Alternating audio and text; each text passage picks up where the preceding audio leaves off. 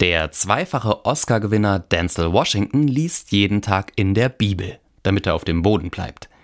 Fußballlegende Jürgen Klopp findet es als ehemaliger Trainer von Mainz 05 großartig, dass der Mainzer Johannes Gutenberg mit seinem Buchdruck für die Verbreitung der guten Nachricht in alle Welt gesorgt hat.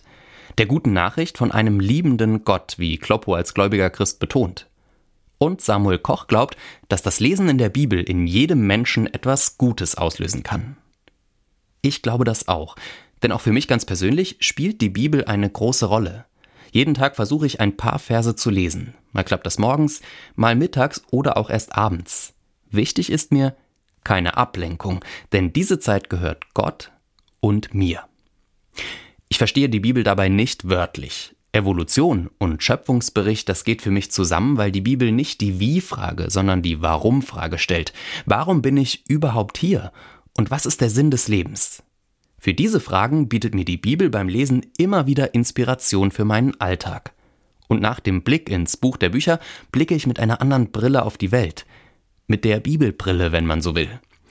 Ich gebe mir einen Ruck und nehme die Entschuldigung an, die mir ein Kumpel per Messenger geschickt hat, weil er sich gestern Abend vor versammelter Clique im Ton vergriffen hat.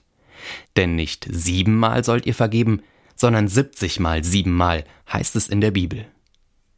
Wenn ich von Menschen höre, die im Mittelmeer ertrinken, dann sehe ich in ihnen ein Ebenbild Gottes und dann geht mich das an, dass sie gerettet werden müssen. Und ich bete für die vielen Menschen, die in meinem Bekanntenkreis gerade an Krebs und anderen Krankheiten leiden. Um Kraft, dass sie heute Morgen gut in den Tag starten. Denn Gott hat uns gegeben einen Geist der Kraft und der Liebe und der Besonnenheit. So steht es in der Bibel. Und so erhoffe ich es für meine Lieben und für mich.